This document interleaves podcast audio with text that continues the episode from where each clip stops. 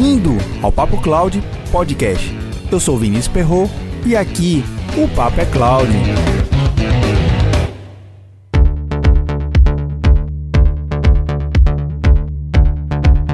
Novo mundo pós-pandemia. Migrar para a nuvem é uma obrigação?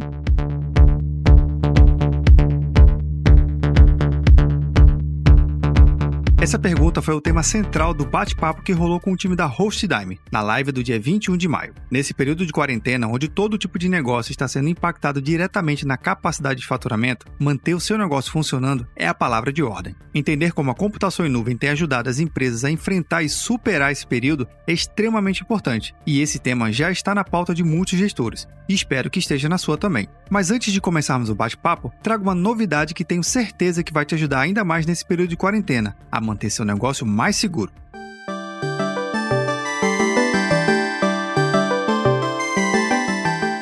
Olha só que bacana! O Papo Cloud fechou uma super parceria com uma empresa especializada em banco de dados SQL Server. A Indata atua com suporte e manutenção, planejamento e design, criação e implantação de painéis estratégicos, tudo isso na plataforma de dados Microsoft.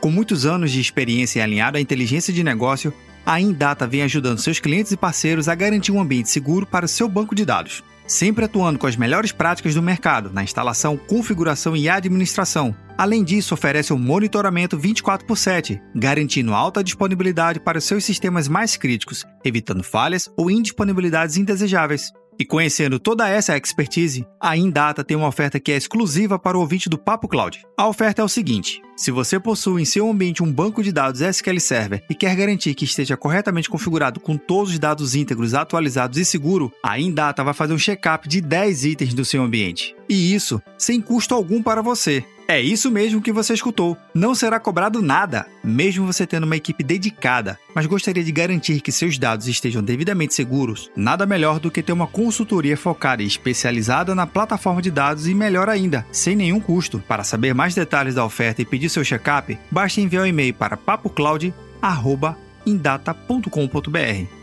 Indata se escreve assim: Y N D A T A. Não deixe o seu ambiente desprotegido.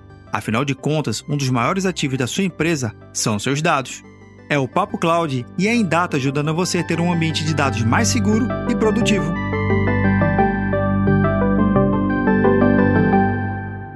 O bate-papo foi na live do Instagram da HostDime.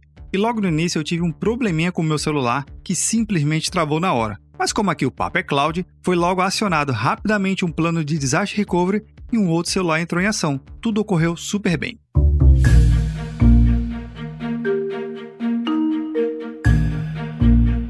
A transcrição desse episódio e materiais citados aqui você vai encontrar em papo.cloud 067. Contribua com o Papo Cloud. Baixe o aplicativo PicPay nas lojas do Android ou iOS e busque por Papo Cloud. Você pode contribuir mensalmente a partir de R$ 3,50. É menos que um cafezinho. Cada contribuição que você faz ajuda muito a criarmos mais conteúdo na qualidade que você merece. Quer ajudar ainda mais? Compartilhe os episódios para os seus amigos em todas as redes sociais onde você estiver. Para cada pessoa que você compartilha o podcast, melhor vai ficando o nosso programa. Mande seu comentário. Estamos no Instagram e Twitter, no arroba PapoCloud. Visite nosso site e assine nossa news. Se tiver algum tema ou sugestão, escreva para contato arroba papo.cloud.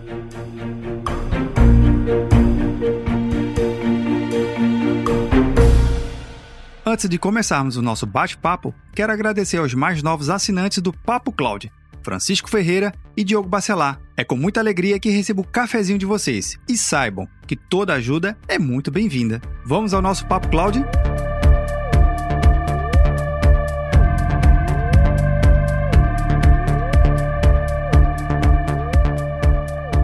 Ainda não, não viu aí nenhuma das outras edições, eu sou Ricardo Oliveira, jornalista, empresário, parceiro da HostDime na área de conteúdo, a gente que tem atuado junto com o departamento de marketing produzindo conteúdo para a HostDime. Sou colunista de cultura digital da CBN, daqui da Paraíba, e tem sido um prazer apresentar e entrevistar tanta gente boa nessas semanas aí que a gente já vem fazendo. Já fizemos episódios sobre LGPD, já falamos sobre educação, falamos sobre varejo, num papo que chegou bastante no assunto que a gente vai falar hoje, falando sobre migração, falando sobre transformação digital. E hoje é dia da gente falar sobre migração para a nuvem, falar sobre transição de sistema, de modo de armazenamento, como que você tem cuidado dos seus dados. E a gente trouxe um convidado muito especial que é o Vinícius Ferro do Papo Cloud, que está aqui já com a gente. Eu vou deixar que ele se apresente e conte para todo mundo aí o que é que é o Papo Cloud, qual o background dele na área. Fala Cara, obrigado pelo convite. Na verdade, fica até difícil se apresentar, né? Eu me lembro toda vez quando alguém se apresenta assim, fala feito, não sei se alguém aqui assistiu Game of Thrones, né? Aí essa aqui é Daenerys, aí explicava a mãe, a rainha, a rei, a destruidora de correntes, né? E eu vou me apresentar. Eu sou Vinícius Ferro do Papo Cloud. Fica muito ah, resumido. Não, essa, Você tá, tá na modéstia. É, o Papo Cloud, na verdade, ele é um portal, um site, que ele é bem simples. O, o endereço dele é papo.cloud. E lá onde eu acabo reunindo diversos, diversos conteúdos e um conteúdo um pouquinho diferente. Normalmente, a grande parte do conteúdo que eu compartilho lá produzo em podcasts, vídeos, mais fortemente em podcasts. Ele acaba relatando e trazendo muita experiência Подписывайся, do mundo real, seja da área de negócio, seja área de, de área técnica ou área acadêmica, que eu gosto sempre de misturar essas três áreas no conteúdo. Afinal de contas, boa parte do nosso mercado ele é composto por esses três pilares, né? Um conhecimento acadêmico, um conhecimento técnico e um conhecimento de negócio. Então, o Papo Cloud ele, ele é isso, fortemente em podcast e eu tenho uma preocupação muito grande em fazer transcrição do podcast, porque se você por algum motivo não conhece a mídia de podcast, mas gostaria de consumir aquele conteúdo, você pode ler. Acaba se tornando um, um blog também, né? Então tem essa possibilidade de, de, de, ter uma leitura. E engraçado que eu trouxe essa necessidade da transcrição vindo do mundo acadêmico. A graduação que eu dava aula, eu tinha três alunos que eram surdo-mudos, então eu não sabia, e ainda não sei muito Libras, mas tinha um intérprete na aula, mas eu sempre ficava preocupado. Falei, ah, então a partir de agora, eu todo o meu conteúdo acadêmico eu tenho que descrever com muito mais riqueza de detalhes, e até mesmo a minha fala, alguns vídeos que eu mandava, eu tinha a preocupação de transcrever o áudio, fazer uma legenda. Então acabei pegando esse hábito e botei também no podcast, que essencialmente era áudio. Então é um podcast com também que tem texto. e na semana passada a gente terminou o papo falando sobre transformação digital. Começou e terminou, falou bastante sobre isso.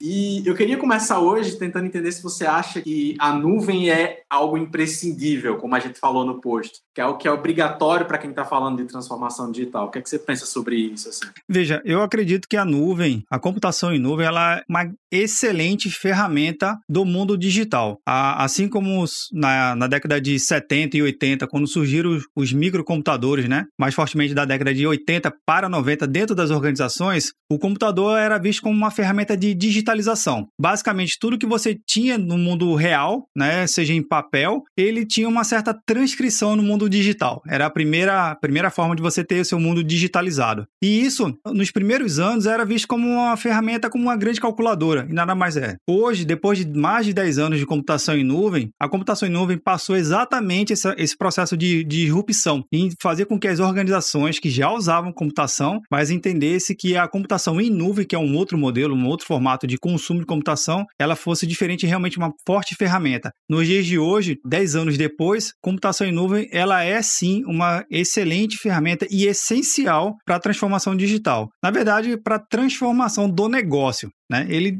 digital não, que a gente tem até, uma, tem até uns estudos de uns pesquisadores que falam que é, parte da sua ação ela tem que ser sim digital, mas você não pode esquecer o mundo offline, né? o mundo real, o mundo físico. E aí isso vai para varejo, e porque você tem que fazer um, um, uma, um bem bolado entre sua loja, a sua presença física, a sua presença digital, a sua presença virtual e, enfim, diversas formas. E a computação em nuvem, ela tem ajudado justamente para você a segmentar e fragmentar a sua estratégia de negócio. E isso é o legal da computação em nuvem. A computação em nuvem não é um objeto monolítico, que, ah, eu vou colocar 100% da minha estrutura lá, do meu negócio, do meu business lá, e lá tudo vai ser resolvido. Eu sei que a gente sempre busca a bala de prata, né? Aquela, aquela única solução, aquela única ferramenta. Mas veja, no nosso dia a dia a gente usa diversas ferramentas para se comunicar. É uma live no Instagram, é uma comunicação no WhatsApp, é um grupo no Telegram, é um canal no YouTube. São várias ferramentas que compõem características diferentes. A computação em nuvem, a partir do momento que o gestor de negócio e a equipe técnica consegue olhar a nuvem como uma ferramenta e extrair o máximo daquela ferramenta para o seu dia a dia, ela tem total capacidade de assim, eu tenho transformação digital em nuvem.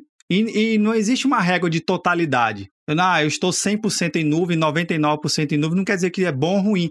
Eu tenho uma estratégia e essa estratégia compõe cloud computing. Né? E aí sim a minha transformação digital. O que é que você tem visto, assim, eu sei que você é um cara que tem muitas histórias de clientes diferentes, de contextos diferentes que você já viu, assim. Mas eu não sei se você já tem alguma história dessa época que a gente está vivendo. Porque eu estou imaginando muita gente que está passando por um momento, é, como a gente viu, por exemplo, no caso da semana passada do Grupo Parve, que tem é, um momento em que precisa fazer uma transição muito forte e isso demanda algo novo de, de cloud. É, mas também eu fico imaginando, por exemplo, alguém que tinha um sistema de atendimento online, por exemplo, para pedidos de delivery, que estava num certo patamar de acessos e por causa da, da quarentena teve um acesso muito mais intenso e isso demanda para ele começar a pensar sobre servidor dedicado, sobre coisas específicas Sim. assim, né? É, o que, é que você tem visto nesse momento? Assim, tem, tem aparecido para você histórias de pessoas que estão dizendo, meu Deus, agora eu estou precisando mudar tudo porque é, ficou tudo diferente. Tem, e é cada história que não daria numa live de, de, de Instagram para contar tudo. Mas tem, eu vou contar uma que é, duas que são bastante icônicas, né? Que é uma de um, de um pequeno empresário com uma solução muito pequenininha e de um grupo muito, muito grande. Para dizer assim, é, para justamente encaixar que a nuvem ela pode lhe ajudar, lhe auxiliar, se você realmente encaixar de forma estratégica, mesmo você sendo um pequeno ou sendo um grande, tá? Para o pequeno, o pequeno ele tinha uma pequena, um pequeno software que ele fazia um atendimento em múltiplas telas de WhatsApp. Ele tinha desenvolvido, né, é, para quem usa o WhatsApp, a versão de negócio, o WhatsApp for Business. Você sabe que você é, abrir múltiplas, múltiplas telas para múltiplos atendentes é um sonho de consumo. Só que a ferramenta em si não lhe permite isso, a primeira versão da ferramenta, né? Você tem que contratar um broker, você tem que contratar um, um aplicativo de terceiro, que na verdade o cara pegou uma API do, do próprio WhatsApp, e esse cara, esse empresário, ele tinha feito isso inicialmente e estava lá com aquelas vendas, ele fazia todo aquele prospecto de vendas de forma super tradicional. Chegou o Covid, né? Chegou a pandemia e, e o negócio dele teve que se reinventar de uma forma de arquitetura e de consumo de nuvem. Porque ele tinha feito, mesmo em nuvem, uma aplicação dele de uma estrutura monolítica. Né? As camadas deles não, era, não, permitiam o crescimento é, é, é, automático, então era um crescimento muito manual, requeria muita manutenção presencial remota, né? E aí, quando a solução dele foi muito bem adotada no mercado, e quem foram os clientes dessa aplicação? Foi donos de padaria, açougue, supermercado, então vários vários varejistas pequenos né? Não os grandes, mas os pequenos, que é o que de fato fazem a conexão direta com o nosso bairro, que é aquela padaria que está do lado, aquele açougue que está do lado, aquela, aquele pet Sim. shop que vende a ração, que precisa entregar a comida do seu pet para dentro de casa. Então ele precisava atender mais rápido. Farmácias, farmácias de bairro também usaram muito. E ele falou assim: cara, a minha aplicação vai morrer o meu negócio vai morrer, porque o negócio dele é 100% a aplicação dele. E ele não conseguia ter o crescimento automático, escalável. De madrugada, ele tinha que ir lá desligar manualmente as instâncias das máquinas virtuais dele, porque ele não sabia configurar isso. Então, a nuvem ela veio justamente para dar essa capacidade de elasticidade e ser cobrado por horários de fato por uso, onde tiver maior demanda, ele consegue entregar uma demanda e manter uma qualidade de desempenho da aplicação. Esse foi um cliente pequenininho que não teve que investir rios de dinheiro. Na verdade, ele conseguiu até fazer um balanço entre o quantos novos clientes estavam entrando. Aquele cliente novo já cobria parte do custo dele para ele poder aumentar, escalar a infraestrutura dele em nuvem. Então foi um crescimento extremamente saudável, tecnicamente e financeiramente. Mas teve que dar uma ralada primeiro, né? Teve que, claro. teve que dar uma suadazinha primeiro. a casa. Né? Pois é. Mas isso atendeu para um grupo grande um grupo muito grande, tive contato com o pessoal, ele falou assim, cara, se não fosse a nuvem, relatos dele, se não fosse a nuvem, a gente teria praticamente perdido 50% do market share do mercado. E veja qual a relevância de cada um. Para o pequeno, a sobrevivência dele é o dinheiro na conta. É o, o microempresário, o microempreendedor, é o dinheiro caindo na conta dele. Literalmente lá passando cartão de crédito sendo descontado. Para o grande, a relevância para ele naquele momento da virada realmente foi não perder presença de mercado. Porque a partir do momento que um grande Vamos pegar aqui, eu vou só despersonificar por, por questões óbvias, mas vou pegar um grande que é a Coca-Cola. Não foi a Coca-Cola, só para deixar claro, mas imagine que a Coca-Cola, no período de pandemia, pandemia perdesse 50% do market share. Se você perde, você não desaparece o market share. Alguém, um outro concorrente, vamos lá, vou botar a Pepsi, né? A Pepsi, ela entrou nesse mercado e conseguiu consumir esse 50%. Cara, para retomar esse 50%, e quando a gente fala de, de estratégia de market share para empresas grandes, a gente está falando de capacidade de produção, capacidade de venda, capacidade de logística, então ela acaba literalmente impactando diretamente a receita dela. Mas é, um, é uma queda muito pior, porque envolve muitos outros setores porque market share envolve vendas, cadeia logística, cadeia reversa, uma série de outras coisas. Então, a nuvem para esses dois segmentos atendeu exatamente. Porém, os dois sofreram. Isso que é o legal. Não, não quero ser um pouco terrorista aqui, legal não, mas... no sentido de aprendizado, é, entendi. Exato, o aprendizagem. Por quê? Porque o pequeno, ele estava achando que estava numa zona de conforto. Ele tinha lá contratado seu provedorzinho, né? Não foi a Hostdime que ele tinha contratado. É, isso é fato. Às vezes, você, é até um link que é, é interessante você ter Exato. que buscar parceiros, parceiros esses que tenham flexibilidade para poder lhe ajudar nesse momento. A parceria é isso. Quando você precisa, alguém está lá para te ajudar. Então, o pequeno ele teve que bater a cabeça para reajustar a aplicação dele. Ele teve que gastar uma nota para poder mudar rapidamente a aplicação dele. Mas ele só conseguiu também pagar para mudar rápido porque ele estava em nuvem. O grande, como a aplicação dele, que estava lá controlando a questão do market share, estava tendo dificuldade, ele também só conseguiu, ele pagou uma consultoria cara, mas ele só conseguiu mudar e mudar rápido porque já estava em nuvem. E para trazer um terceiro cenário, Vinicius, o cliente que não está em nuvem, né, não tem uma aplicação em nuvem como é que ele está se posicionando. Tem uma outra história também que é bem interessante. Tinha um, um, cliente que eu já vinha conversando sobre computação em nuvem, literalmente há 10 anos. Né? Há 10 anos falando e trazendo argumentação, e faz testes, e faz POC, e faz uma série de, de jornada com o cliente 10 anos. O cliente ele não usava nada. Tudo era 100% no data center dele. Eu estou dizendo esse cliente em particular, essa história, tudo localmente, mas acaba se refletindo a vários outros clientes também. Isso na região norte, nordeste, no Brasil, no mundo inteiro. É muito comum. Né? É muito, muito comum mesmo. e aí, que interessante, ele falou assim, Vinícius, aquela, aquela solução de e-mail e aquela solução de, de videochamada que eu tanto queria no meu ambiente on-premise, eu realmente eu vi que eu não vou ter condições de ter. Como é que eu faço para habilitar esse negócio aí em nuvem? Então, veja, foi literalmente a força da dor que fez com que ele falasse, cara, você só vai conseguir entregar uma solução de videoconferência, só vai conseguir entregar uma solução de web e-mail, né, de e-mail, não web e-mail, que web e-mail é até um termo mais antigo, mas uma solução de e-mail de uma forma decente, sem se preocupar com backup, sem se preocupar com estrutura de redundância, sem se preocupar com faro, atendendo às normas e as, e as leis, né, de classificação da informação, já antecipando um pouco do tema da LGPD com soluções de e-mail em nuvem. Aí ele, cara, agora tu me convenceu. Eu falei, agora? Passou 10 anos, já não tem nem mais graça, poxa, vamos embora. Aí, beleza, a gente curtiu lá uh, um momento e, e foi-se embora. E o cara conseguiu adotar. Então, são três histórias que às vezes é, é importante a gente entender que a nuvem ela tá para atender todos esses aspectos, esse espectro, tanto do pequeno quanto do grande, quanto do cético também, né?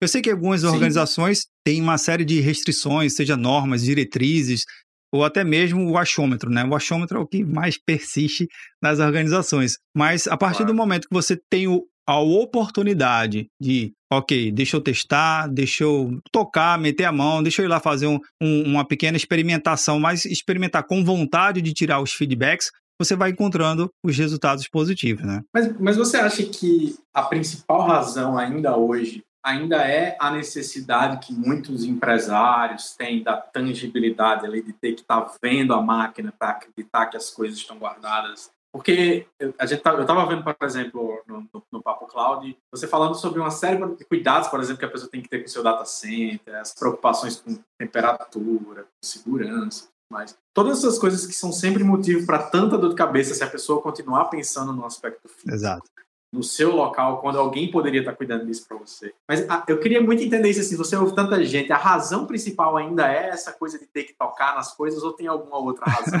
para não, não querer migrar mais rápido? Veja, existem as razões que eu, como citei, as razões legais, né? Algumas informações ainda, sim, a gente tem que entender que o consumo de data center, o consumo de tecnologia da informação para setores diferentes, seja o primeiro setor, o segundo setor, o terceiro setor da economia, isso é economia mundial, existem regras de funcionamento distintas. Então, primeiro a gente tem que entender quais são essas regras, né? Para governo é muito fácil, ah, o governo tem que ser os dados no Brasil. Tá, beleza, a Hostdime tem aí, por exemplo, data center no Brasil. Então tá resolvido? Esse é o motivo? Não, não é. Então existem algumas coisas que precedem isso. Então, tirando essa parte de leis, normas e que realmente é o famoso preto no branco, a gente consegue, tá, e o que que dentro do data center que o data center não é a totalidade toda, todas as informações né, que são regidas por essas normas e diretrizes, existem outros caminhos. O que que está fora desse, dessa, dessa nomenclatura, desse, desse, dessa estrutura de regimento? Aí a gente começa a analisar. A partir do momento que a gente consegue identificar essa estrutura, aí a gente vai para o ponto. Primeiro, realmente é a cultura. É a cultura do torcar, é a cultura do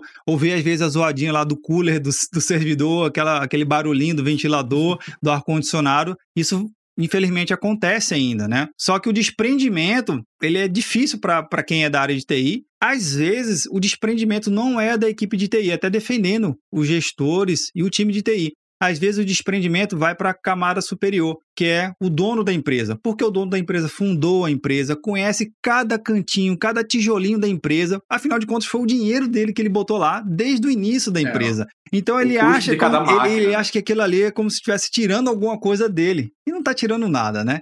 Mas a gente entende isso também, por isso que a gente acaba. É, é importante para um papel consultivo você entender aspectos de culturais também, o que, que realmente acaba influenciando no poder de decisão de negócio. Mas um ponto importante, que é o mais crítico hoje, e aí tá basicamente 40%, isso é um dado estatístico meu, assim, não tem nenhuma, nenhuma ciência aqui, mas é algo que eu vivi e que eu classifico em 40% hoje. O, o principal ponto ainda é conseguir construir uma fórmula de identificar os custos reais. Então, um dos principais blockers, a gente tem três, né? Vamos tentar classificar aqui. A gente tem as normas, é um blocker principal, que não necessariamente é um blocker, é, um, é uma camada restritiva, você tem que saber trabalhar. A gente tem a cultura, que é um blocker muito forte, muito forte, presente nas reuniões. E 40% é financeiro. Eu falo assim, cara, eu não quero que você me mostre aqui um TCO. TCO, você fazer um custo total de propriedade, até que é fácil, tem várias calculadoras, mas eu quero que você me mostre, eu quero que você realmente consiga identificar que alguns elementos esses dólar. A gente tá, saiu de um dólar de 3,80 para sair um dólar de 5,80, quase 6, né? A depender de como é que você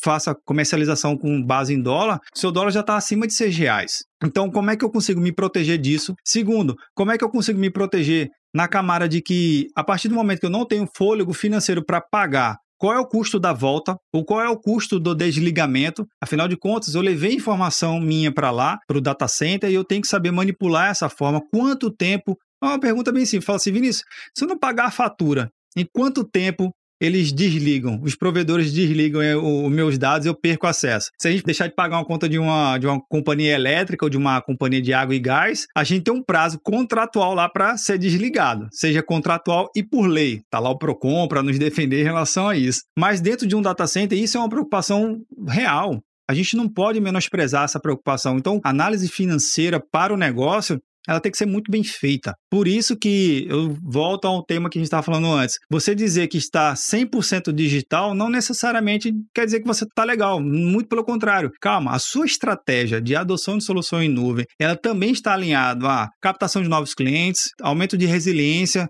do seu ambiente para não parar o seu negócio. É o caso do pequeno lá que tinha a solução do WhatsApp. E você tem a capacidade de fôlego financeiro para pagar ok, a nuvem é escalar, mas a partir do momento que você clica lá e cria uma máquina virtual, é taxímetro, já está pagando. Não tem, eita, pô, criei errado. Então, é um alerta também para o time de TI. O time de TI, quando vai criar a infraestrutura, é de suma importância que ele crie o mais assertivo possível. E por que eu não falo 100% assertivo? Porque às vezes acontece erro você escolheu uma região errada, você escolheu o perfil de máquina, poxa, era muito parecida V1 com V2, cara, o cara faz isso na madrugada, ou o script que com 150 mil linhas, o cara deu enter, esqueceu de dar uma revisada, acontece. Então, entre esse processo técnico, é uma outra dica que eu normalmente eu sempre coloco nos projetos é coloque uma margem de segurança, duas margens de segurança. Margem de segurança técnica, onde você vai permitir e reconhecer erros técnicos nesse custo, e uma margem financeira. Cara, a partir do momento que você precisar crescer mais, você tem fôlego para crescer ou para diminuir, né? Então,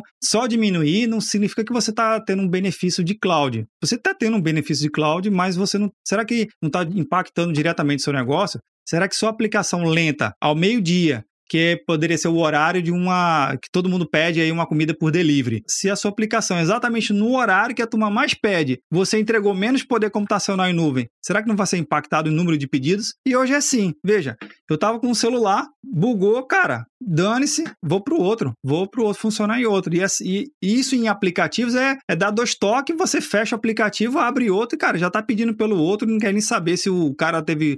Não, não, peraí, eu tô subindo um servidor aqui para colocar. Não, não é isso. Então, assim, é, é muito bem calculado, tá? Acho que no meio desse pensamento todo que você construiu assim agora tem um pouco de uma origem também da razão inversa quando a pessoa vai come, vai procurar pela urgência né? não não só pela porque foi evangelizado a transformação é, essa migração, mas porque aconteceu alguma coisa com o seu data center local. Mas a gente sente que porque a gente está vivendo o que está vivendo agora, mais gente está passando pelo processo de conscientização sem necessariamente estar tá enfrentando desastre, né? Sim. É, qualquer tipo de problema. E aí, o que é que você geralmente é, aconselha ou como que você começa uma abordagem para esse momento inicial, assim? É, no sentido da gente conseguir conversar aqui com o pequeno empresário ou o grande empresário que vai dar o primeiro passo. Ele, ele já entendeu, graças a, a, tanto conteúdo falando sobre isso, que ele precisa dar espaço. Sim. O que é que ele precisa pensar, né, para começar? Cara, eu vou te falar, acho que se a gente tivesse alinhado essa pergunta, não poderia ser melhor. Mas eu, eu tenho até um livro aqui que eu estava separando aqui na, na minha Júpiter 2 aqui, que eu fiz, meu espaço de escritório que eu batizei, que é esse livro aqui, Os 10 Essenciais. É, é um livro super bacana da Harvard, tá? Que basicamente ele reúne vários artigos de escritores famosos e estudiosos famosos sobre administração. E o que, que esse livro fala, né? Depois a gente coloca lá no, no postzinho para vocês acessarem. Sim. Esse livro fala de desafios que nunca deixaram de existir. Desafios nas, nas organizações que nunca deixaram de existir. E um dos principais deles é justamente a capacidade versus a velocidade de mudança. A capacidade versus a velocidade, vamos tentar fazer uma analogia do caminhão. Um grande caminhão tem uma grande capacidade de carga, né? Você vai colocando coisas dentro do caminhão, o caminhão leva. Mas qual é a velocidade do caminhão? A gente sabe que quanto maior for a carga, mais lento ele é. E essa é uma analogia que o próprio artigo ele fala aqui nos, nos 10 artigos, que a capacidade das empresas de compreender às vezes é rápida. Cara, isso aí que você falou, Pô, gente, isso aí é muito massa, cara. Isso aí, pô, eu quero dois, manda. Só que na hora de executar, aí vem a Sim. capacidade da carga de levar, de mover. E eu não estou falando de mover carga de servidores, né? De mover, de mover o seu workload de infraestrutura para uma nuvem. Eu estou dizendo a, a sua capacidade de mover o seu negócio para o ambiente que você realmente teve a velocidade de compreender. Então, a compreensão do, dos gestores e a compreensão do time técnico, né, que basicamente são esses dois, dois elementos que vão estar tocando um projeto em nuvem, ele tem uma capacidade muito rápida de compreensão, até mesmo porque devido à capacidade cognitiva, né, de você comparar, poxa, no meu ambiente funciona assim, no negócio do, do fulano funciona de tal jeito, é, no varejo daquele cara lá que está crescendo, não sei quantos por cento aonde está funcionando, ele consegue compreender. Mas e aí, amigão, vamos, vamos sentar aqui é o famoso vamos tirar o bumbum da cadeira e vamos fazer o negócio acontecer? Não, o Silvio Meira estava falando essa semana numa live. Ele, ele disse que é a diferença entre a gente ter aspirações e transformar aspirações em capacidades. Que é, é, é muito diferente você querer alguma coisa de você conseguir fazer alguma coisa. A gente está vivendo esse momento no mundo inteiro, né? Exato. E que se reflete nessas transformações que o negócio tem que passar, né?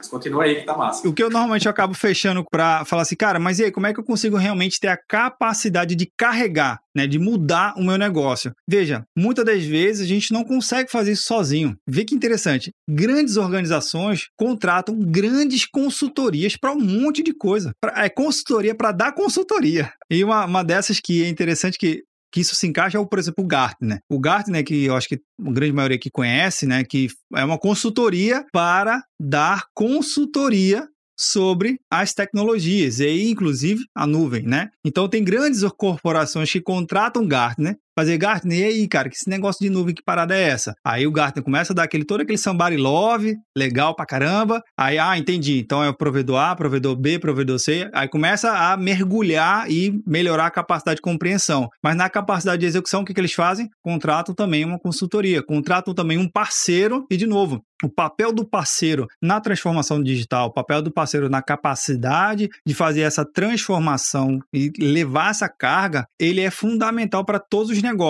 Claro, a execução, assumir o compromisso para si, ela é da organização principalmente das altas direções, né, da, dos C-levels. Quem assume o compromisso, quem é que solta o freio de mão é o C-level quem empurra, quem acelera, quem manobra é o pessoal da operação, junto com as consultorias, junto com os workshops, junto com um monte de outra coisa, junto com as pessoas que já viveram a troca de experiência fundamental. Existe a troca de experiência que faz com que o mercado cresça. Por isso que a gente vê muito evento de varejo, pegar o gancho justamente da, da apresentação sobre varejo e educação, existe muito eventos em comum onde todo mundo de varejo está conversando sobre varejo. E ali, naquele momento, ninguém é concorrente. Porque todo mundo está trocando essas experiências. E aí, quando você volta para o campo de batalha, não, cara, cada um é por si, é sangue no olho se embora. Mas é a sobrevivência. Mas veja, a capacidade de você levar e contratar as consultorias certas, no momento certo, na dose certa, é o que vai fazer acelerar seu negócio. E aí entra para um terceiro ponto, que é: eu tenho velocidade, eu tenho uma capacidade de carga e eu tenho que ter uma capacidade de bom senso. O bom senso tem que estar alinhado a tudo quanto é aspecto. Por quê? Existe um momento, um frenesi em adoção de soluções em nuvem, que era um dos pequenos serviços. Nuvem tem vários serviços, mas dentro de nuvem tem um serviço chamado serverless, né? Que é computação sem, sem servidores, praticamente. É basicamente tudo código. Maravilha. Aí todo mundo tecnicamente gostou, financeiramente gostou, contrataram as, as consultorias, mas o, o que surgiu de case de insucesso não sei nem se esse nome existe, que é casos de não sucesso, casos de falha, onde o cara desenvolveu uma aplicação, ele portou, ele fez uma portabilidade da aplicação dele, cliente-servidor, para um ambiente serverless, mas ele foi muito mal administrado, ele foi muito mal pós-conduzido. Por isso que ter velocidade, ter capacidade de carga, mas o bom senso, que é justamente você estar tá sempre de olho, cara, isso aqui está fazendo sentido, o meu negócio está fazendo sentido para esse negócio, porque o negócio ele muda muito mais rápido do que a tecnologia. Isso é fato. Só existe uma coisa que muda mais rápido que a tecnologia, e olha que tecnologia muda todo dia, toda hora, né? A gente tem que estar com o F5 apertado constantemente, sempre atualizando, sempre atualizando, sempre atualizando. Mas o que muda mais rápido do que a tecnologia é o negócio. Por quê? O negócio é o que está de frente com o problema seja um problema interno, um problema externo. Pegar um caso da, da, da, empresa Zoom, que a gente viu aí é, fortemente é, conhecido por todos. O Zoom era um aplicativo legal, super bacana, muito bem utilizado, e a capacidade dele de mudança com todos os problemas que foi apresentado de, da última hora para ele, se ele não tivesse capacidade de, cara, realmente tô tendo problema, eu tô mudando, ele teria quebrado. Ele teria quebrado facilmente. Ele era uma vez o Zoom, né? O Zoom ia ficar zoom ia ser zoom out para nunca mais. Cara, sai daqui, vou usar outra coisa. Então, a, o negócio muda mais rápido, muda tão rápido que você tem que se apoiar onde? Na tecnologia, que é algo que consegue se aproximar à velocidade da sua mudança. E aí a gente tem o negócio mudando, a tecnologia mudando e a capacidade de entrega mudando. Então eu sei que existem times diferentes, velocidades diferentes, mas nem tudo precisa estar andando na mesma velocidade. O que precisa ter é bom senso nas velocidades. Cara, preciso ter tempo para poder entregar, maturar, colher um resultado e começar o ciclo tudo de novo. Né? É o ciclo constante de melhoria sempre. É o famoso PDCA na, na teoria da administração, né? Você está sempre melhorando. Às vezes a, a, gente acha que o ciclo é, é como se fosse o tamanho da, do planeta Terra, né?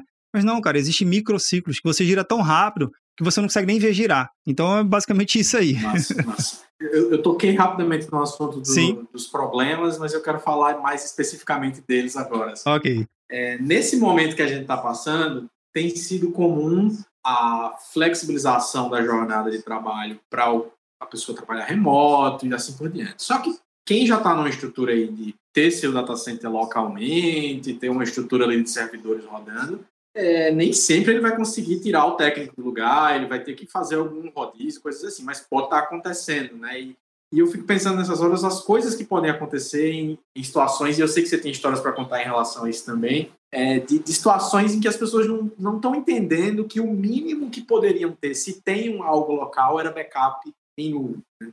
E aí, o que é que você tem visto assim ainda que ainda faz parte dessa cultura da, da máquina, dos servidores localmente e que assusta, né? Na hora que a gente vê assim, mas você não tá com tudo isso aqui pensando na possibilidade de um, de um recovery, como é, é, que vai rodar, né?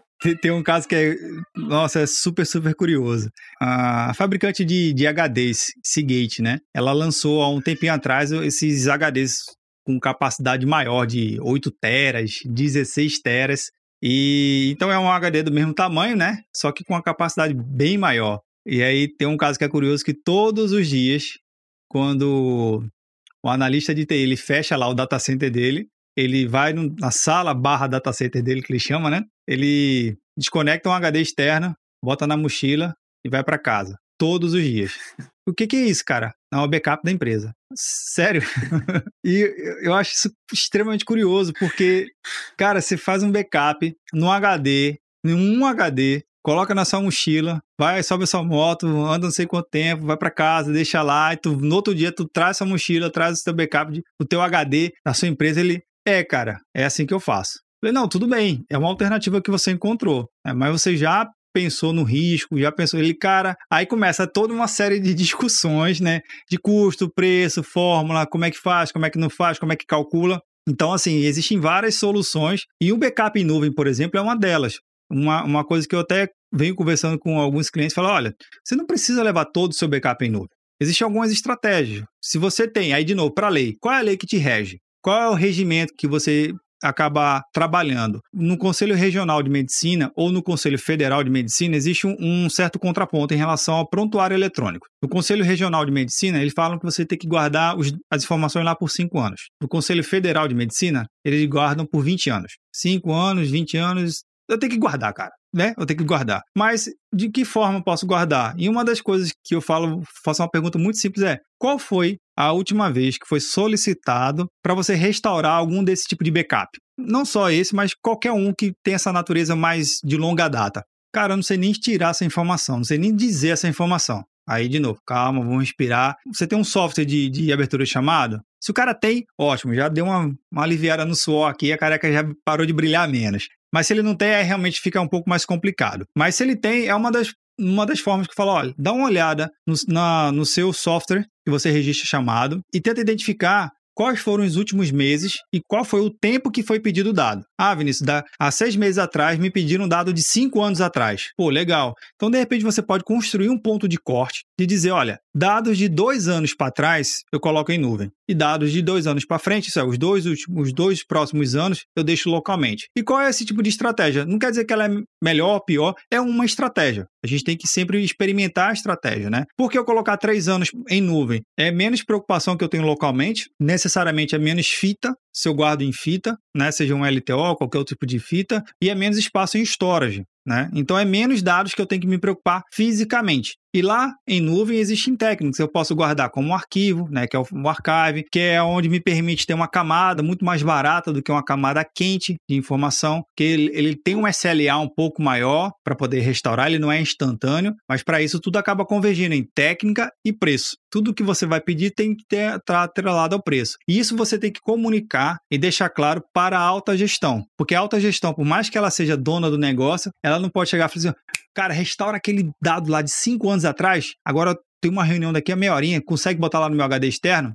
Doutor, veja só, não é assim. Porque se ele perguntar isso é porque ele não foi comunicado. Se você está alinhado, se você está realmente próximo à sua área de negócio, está comunicando a sua estratégia, porque afinal de contas, se você colocou um dado e esse dado ele leva pelo menos 24 horas para estar disponível no seu ambiente, porque está numa camada mais fria, está numa camada muito mais barata, mas está numa camada segura e resiliente, você tem que esperar 24 horas para esse dado voltar. Então o backup é um. Você tem duas formas, ou bota no HD bota na sua mochila para casa, e aí você sabe qual é o risco que você está correndo em relação a isso, ou você realmente começa a olhar a nuvem como uma solução de backup. E existe um outro cenário que a gente acaba não utilizando o backup como solução de disaster recovery. Existem outras camadas de outros serviços que faz. É, eu prefiro ter o meu ambiente em réplica do que ter um backup. Porque a exigência do negócio, seja uma lei ou até mesmo uma estratégia no mundo corporativo, no mundo privado, diz o seguinte, cara, se você ficar aqui uma hora para restaurar um backup, subir a base, validar e tudo mais, você já perdeu dinheiro. Normalmente, é, setores bancários, o setor bancário é, ele é composto por diversos sistemas, né? Todo mundo aqui sabe, mas os sistemas mais críticos do setor bancário não tem backup. Ué, como assim? É tudo réplica. É tudo instância replicada, é réplica da réplica. Existem data centers de réplica, um data center inteiro que replica a réplica. Por quê? Porque no banco, em particular, se você ficar um minuto, a gente não consegue nem calcular quantos milhões o banco estaria perdendo. Então, a resiliência do banco, a estratégia de uso em nuvem, e sim, bancos utilizam computação em nuvem. Ah, Vinícius, mas existe sempre uma lenda né, da, da área de TI que fala assim: ah, todo mundo de banco só usa mainframe. É, calma, vamos respirar, né?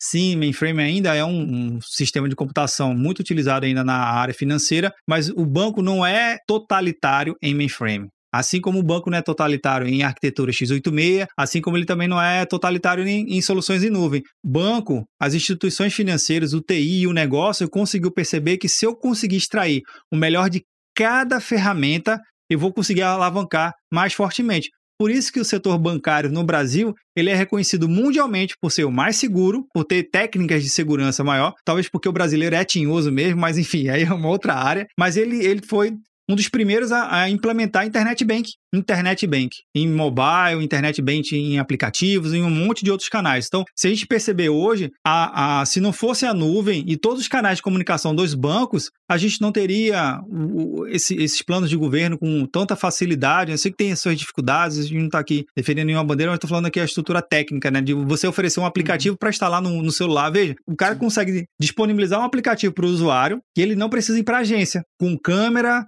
com áudio, com, com texto, o cara paga boleto batendo uma foto no, no, no, papel e tá tudo certo. Por quê? Ele tá aproveitando, e isso não é mainframe 100% rodando lá, lá dentro. A gente sabe que não é, porque mainframe não fala web. a gente sabe que não.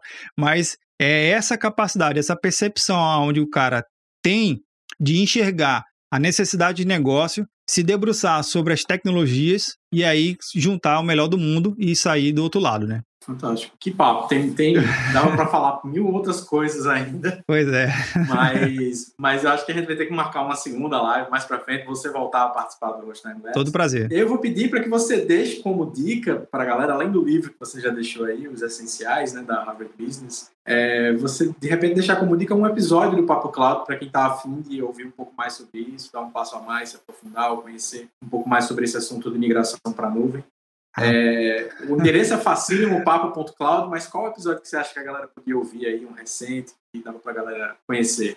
Ah, lembrando para todo mundo que a gente tá deixando no IGTV, porque o Instagram agora não deixa mais a live 24 horas, nesse momento que a gente está vivendo, a, a, demanda do live está tão grande que não está mais permitindo ficar 24 horas lá nos stories, mas a gente termina a live, deixa salvo no IGTV, você pode rever se você chegou aqui e não viu o começo. Mas na semana seguinte, logo na segunda-feira, a gente publica também uma versão resumida da live no YouTube, youtube.com.br BR, e a gente faz um resuminho é, de diferentes formas aí, no YouTube, no Instagram, e dá para você já conferir a live que teve sobre educação à distância e é, a live que a gente fez sobre varejo também já está disponível para você conferir lá. E Vinícius já está com a dica dele aí do Papo Cloud para para agora recomendar. Lembrando que o Papo Cloud ele está em todos os agregadores favoritos. Então, se você ouvir pelo Spotify, Deezer, Apple Podcast, enfim, é, basta pesquisar por Cloud, ele vai estar tá entre os top 10, se não o primeiro. Né? Se você digitar Cloud, ele vai estar tá lá entre os top 10. Papo Cloud, ele, ele, ele tá lá no, nos agregadores, tá? Eu separei aqui dois, que um é bem recente,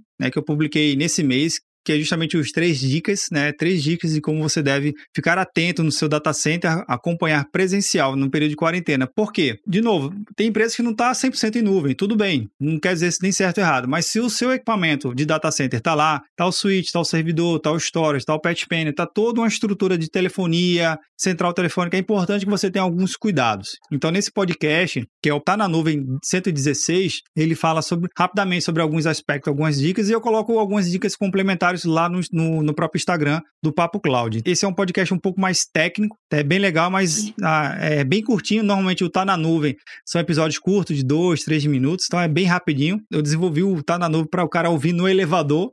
Não tem Sim. elevador mais, pelo menos não agora, mas o cara consegue ouvir rapidinho entre um vou ali pegar uma xícara de café e volto pro trabalho, o cara consegue ouvir rapidinho. E um outro episódio que é um pouquinho mais antigo, que eu desenvolvi é, em agosto do ano passado, é o Papo Cloud 030. É o que você pode aprender com o sanitarista. É um dos primeiros episódios que eu fiz, né? Então tinha uma certa, até um pouco da dinâmica diferente. O equipamento era um pouquinho mais simples na época, mas a essência dele ainda vale muito. Porque o que é o sanitarista? É até fazendo uma, uma, uma para o mundo real. Em 1900, a gente teve uma dificuldade muito grande de inserir a vacina. A vacina. Sim. No Brasil não existia o conceito da vacina. O Ministério da Saúde não se tinha é, é, vacina como a gente vê hoje, tão facilmente em impostos e tudo mais. Então, daí que surgiu o Fiocruz. Não a Fundação Fiocruz, mas o, a, a pessoa Fiocruz, o Charga e tantos outros especialistas na, nessa área de saúde. E esse episódio eu fiz justamente para dizer: olha, as técnicas que o sanitarista utiliza de pesquisa, identificação, e eu faço é, é muito é, é conexão com 1900, em 1900, que ele teve dificuldade de poder implantar a vacina largamente no Brasil, né? E aí tem algumas músicas da época um pouquinho ruidosas, mas ele, eu faço sempre uma conexão que o que, que você pode aprender com essa área para o seu dia a dia que é da área de TI. Então, desde a forma de pesquisar, analisar, julgar, criar um relatório, identificar realmente, criar um caso de uso, muito antes de TI. CTI, existem técnicas que ele utiliza. Se a gente aprender com eles, cara, a gente consegue ter um ambiente muito mais saudável, fazendo essa pequena analogia, né? Muito é um bom. episódio que eu, que eu tenho muito carinho por ele porque ele, além de passar uma mensagem sobre a, a, importância desse profissional, e muito mais ainda hoje, o profissional do sanitarista, né? Ele tem trabalhado muito fortemente, é Fio Cruz, tem, é, tá todo dia na televisão tentando desenvolver uma vacina, tentando desenvolver alguma coisa, algum comprimido, e o papel dele é importante. E se você gostar do, desse episódio, comenta aí na, nas redes sociais e, e vai ser, para mim, vai ser uma satisfação imensa. Fantástico. Acessem lá o Papo Cloud, então, papo.cloud ou nos agregadores podcast. Tem fã aí nos comentários, Francisco uh, Ferreira, uh, dizendo o melhor podcast de nuvem do universo. Valeu, que isso. Dá para ouvir no carro. Exato. E dá para você também é, ouvir alguns vídeos e ver alguns vídeos também, mas dá para ouvir como podcasts. Se você acessar lá o youtube.com.br, tem dois episódios com Vinícius já, né? Tem um episódio sobre é, nuvem personalizada ou nuvem pública. Isso. E tem um outro episódio sobre latência, só sobre latência, Isso. sobre velocidade é, das conexões aí. Né? Exato. Né? Então tem dois episódios bem robustos, são episódios de 17 minutos, que você vai ouvir bastante coisa, um papo muito legal, que ele já participou com a gente. E se você ouviu todo esse papo e você ainda não sabe qual passo dar e está procurando como que você vai dar esse passo, é simples, você acessa hostdime.com.br, lá tem um chat, você vai conseguir conversar com um consultor, um especialista, que vai conseguir montar com você a solução ideal para a sua realidade de migração para nuvem, de backup em nuvem, de storage, do que você precisar, da solução que você precisa para dar os primeiros passos ou para dar um passo mais robusto. O Hostdime entrega soluções personalizadas para diferentes é, portas de empresa e de negócios e de aplicações do que você precisa. Tá? Então, agradeço demais, Vinícius, pela tua participação aqui, para todo mundo que assistiu. É, lembrando que vai ficar gravado no IGTV e depois tem resumo lá no nosso canal no YouTube. Beleza, Show. galera? Um abraço, um abraço, Vinícius. Até a Obrigado, próxima. Obrigado, pessoal. Até mais.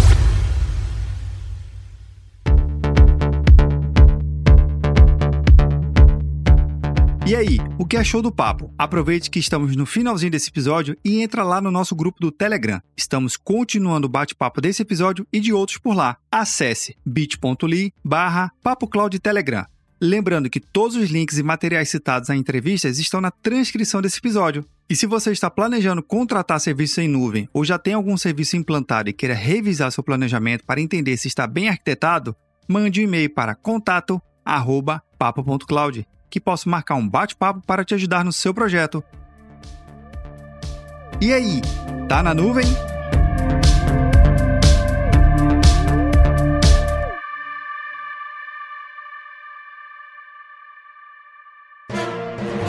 Mais um produto com a edição do Senhor A.